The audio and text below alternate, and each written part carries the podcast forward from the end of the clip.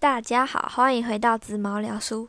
今天要分享一本我同学借我的书，有关忧郁症、爱自己的书。书名叫《虽虽然想死，但还是想吃辣炒年糕》，作者是白喜喜，野人出版社。书名就是有一种犹豫不决、矛盾，心内心想放弃，但又有一丝丝希望有人看到他的想法的感觉。再说，作者自己有轻郁症。就是忧郁症的轻一点点，并接受十二周的对话治疗。他觉得人们只关注正常正面的人或非常负面的人，不会看到中间的人。他希望大家可以看完这本书后，也能知道原来不是只有自己这样子。作者上高中后，忧郁症开始变严重，所以也没有上大学，对未来更渺茫、更忧郁。虽然减肥、谈恋爱、交朋友都有了，但还是偶尔开心，偶尔郁闷。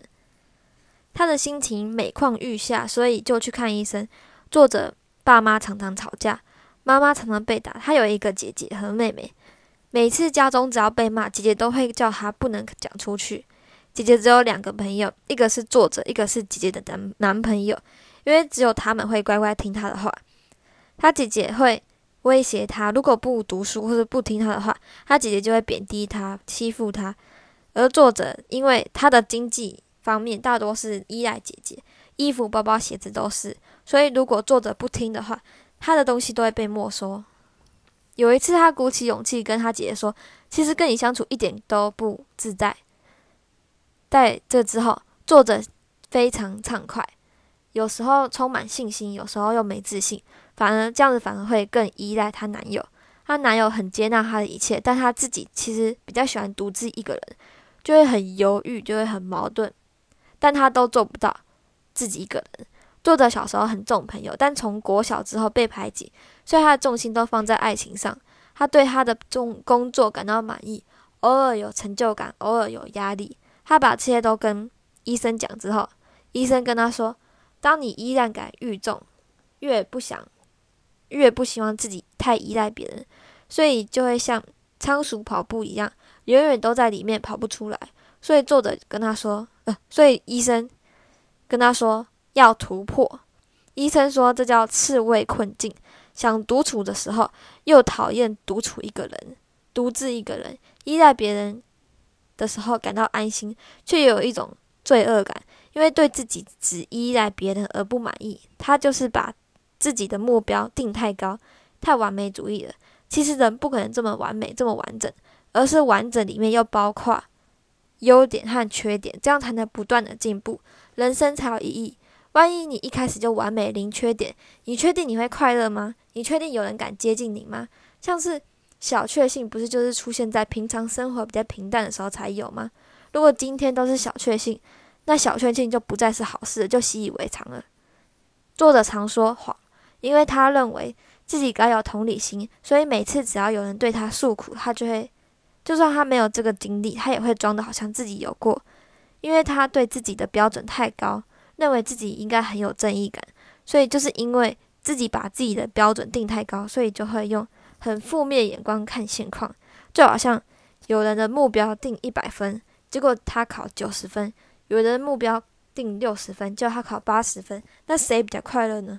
但是定六十分的人比较快乐啊，期望越大，失望会越大。这个我有深刻的礼物，因为我生日是在暑假，所以生日礼物通常都是过了很久很久很久才拿到。所以说呢，现在的生日就不会期待了。这样子当平常平日过，这样子收到礼物的话，就会非常开心，变成小确幸。这因为实际上。作者人太好，平常都很同理别人，所以大家都很对他，很喜欢对他吐心事、诉苦。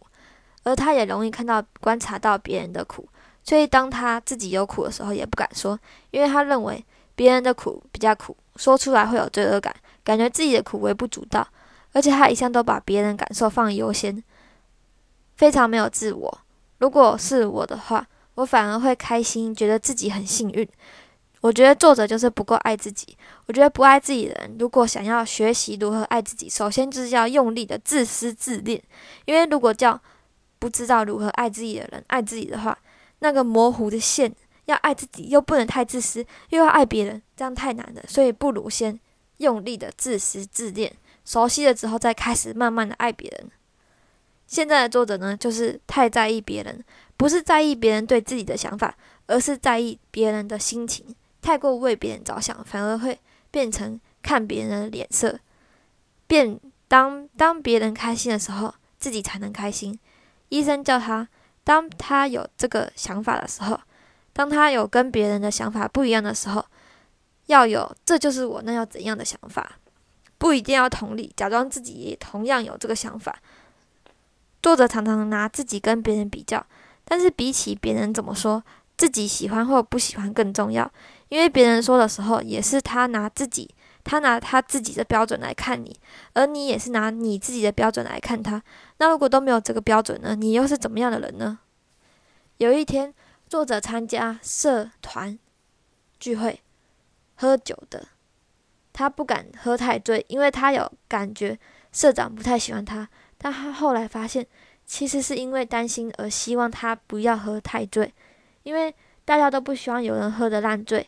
其实只不过是因为你对这件事的看法是觉得别人不喜欢你，但事实是别人没有讨厌你。那为什么你不把它想成好的方向呢？反正都是自己的想法而已，何必拿何必自己拿不好的想法折磨自己呢？你都能把事实擅自的往坏的方向想，那何必不能把事实往好的方向想呢？反正都是自己的想法啊。作者交了一个新朋友，他因为他内向的个性，能交到朋友不容易。他们两个个性相反，但想法却很像。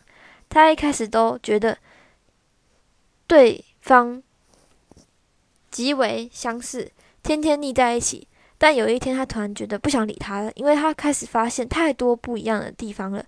他觉得对方会讨厌这样子他。我觉得个性不一样，想法很像，不错。这样子有话聊，反而又有反差，就是嗯，很有趣。我现在是觉得交朋友超，嗯，我现在是觉得。交到超好的朋友不容易，维持也是，所以大家要珍惜当下，不要做让你会后悔的东西。不过做了后悔的事也没关系，因为这样子才会得到教训，下次就不会再犯了。作者说，那位朋友在还没跟他是朋友之前，那位朋友也没有朋友，所以作者同时开心又同时觉得选择权都在别人的手上。那为什么会有这种想法呢？因为他习惯把爱全。灌到一个人的身上，所以会超级依赖对方。那当对方不理你或突然对你不好的时候，你会加倍觉得自己不好，所以更加认为，要是太走太近的话，会不会被抛弃？会不会被讨厌？他怕被抛弃的感觉，所以造成以后都不敢深入交朋友，有一种缩回蟹壳的感觉。这种感觉我懂，因为我以前也是这种人。只要一交到朋友，天天黏着他；只要他没有来学校，就会很伤心。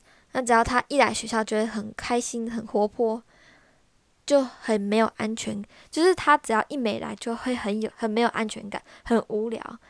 然后也会一直担心，要是我们绝交怎么办？要是我没有朋友的话怎么办？因为太因为期待太多了，所以现在我也不会太期待。只要有一点点开心，只要有一点，就会很开心。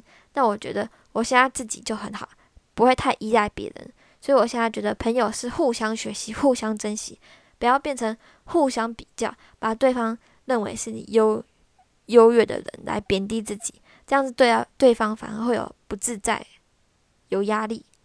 作者目前是治疗的第六周，他已经变得非常开朗很多，因为医生刚跟他讲了一堆话，然后他也进步了非常多。他自己说。他朋友也有感觉，医生跟他说，比起他朋友的评价，你对你自己的满意度更重要。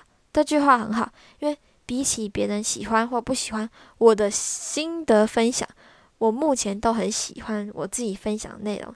比起别人说我可以在再高一点，我更满意现在的身高。知足很重要。第七个第七周治疗，作者跟医生说。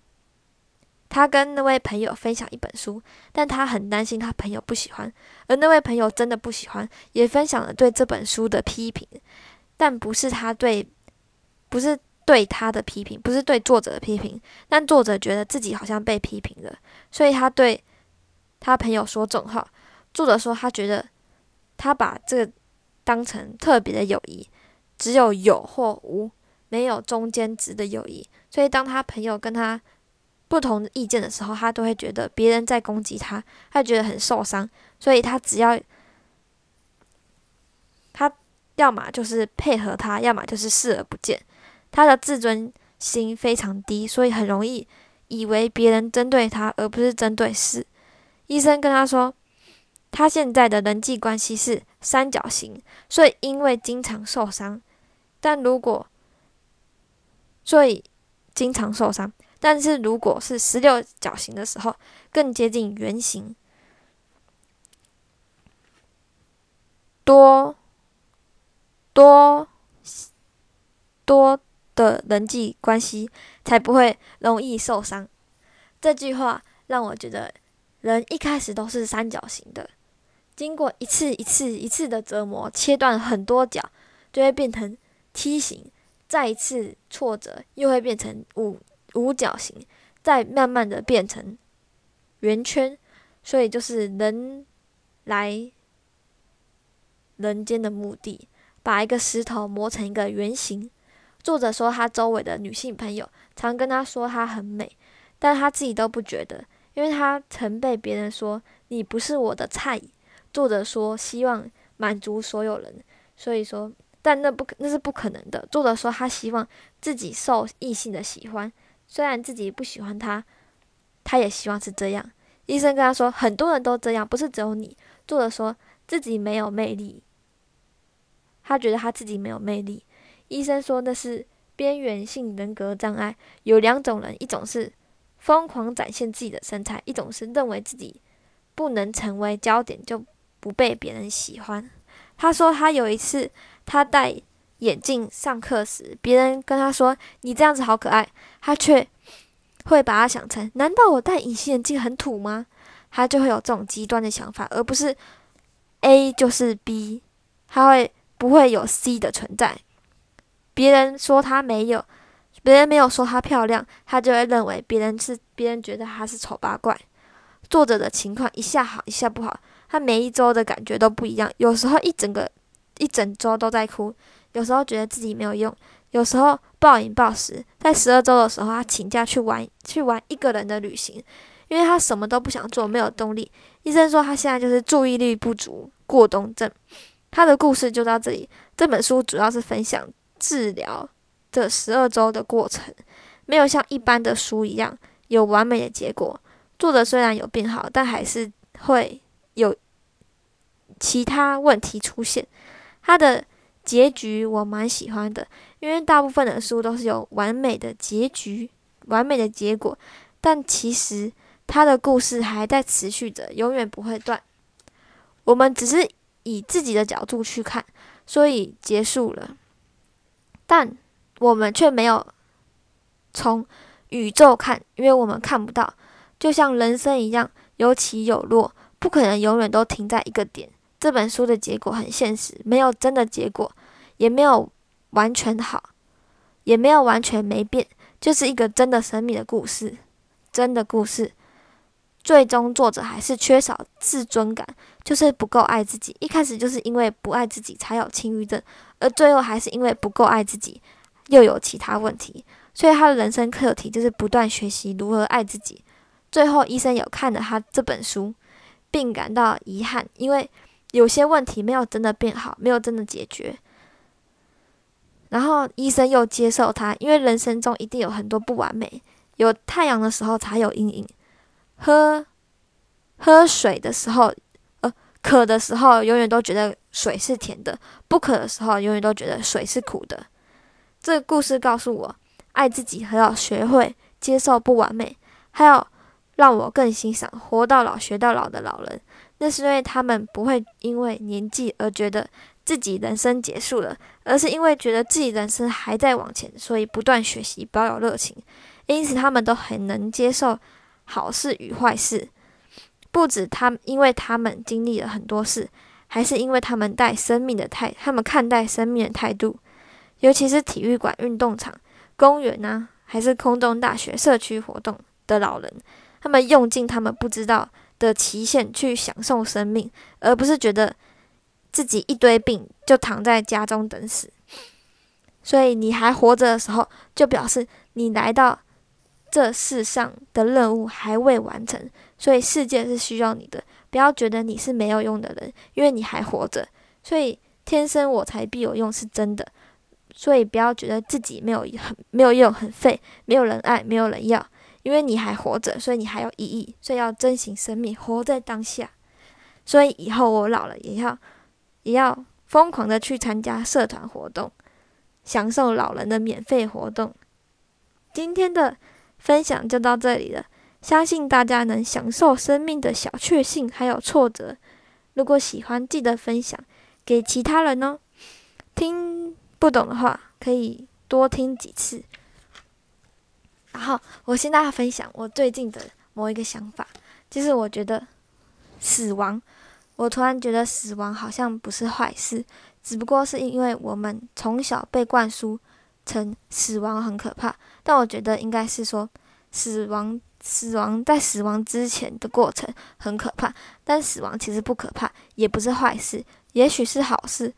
它只不过是提升维度、升级的感觉，就像是灵魂，就像变成灵魂、升级变成灵魂的感觉，只是用另一种形式活着，用能量的形态活着。所以我们觉得他不在了，但也许只是换了一个形式活着，而我们不知道，而我们还是用物体的方式活着。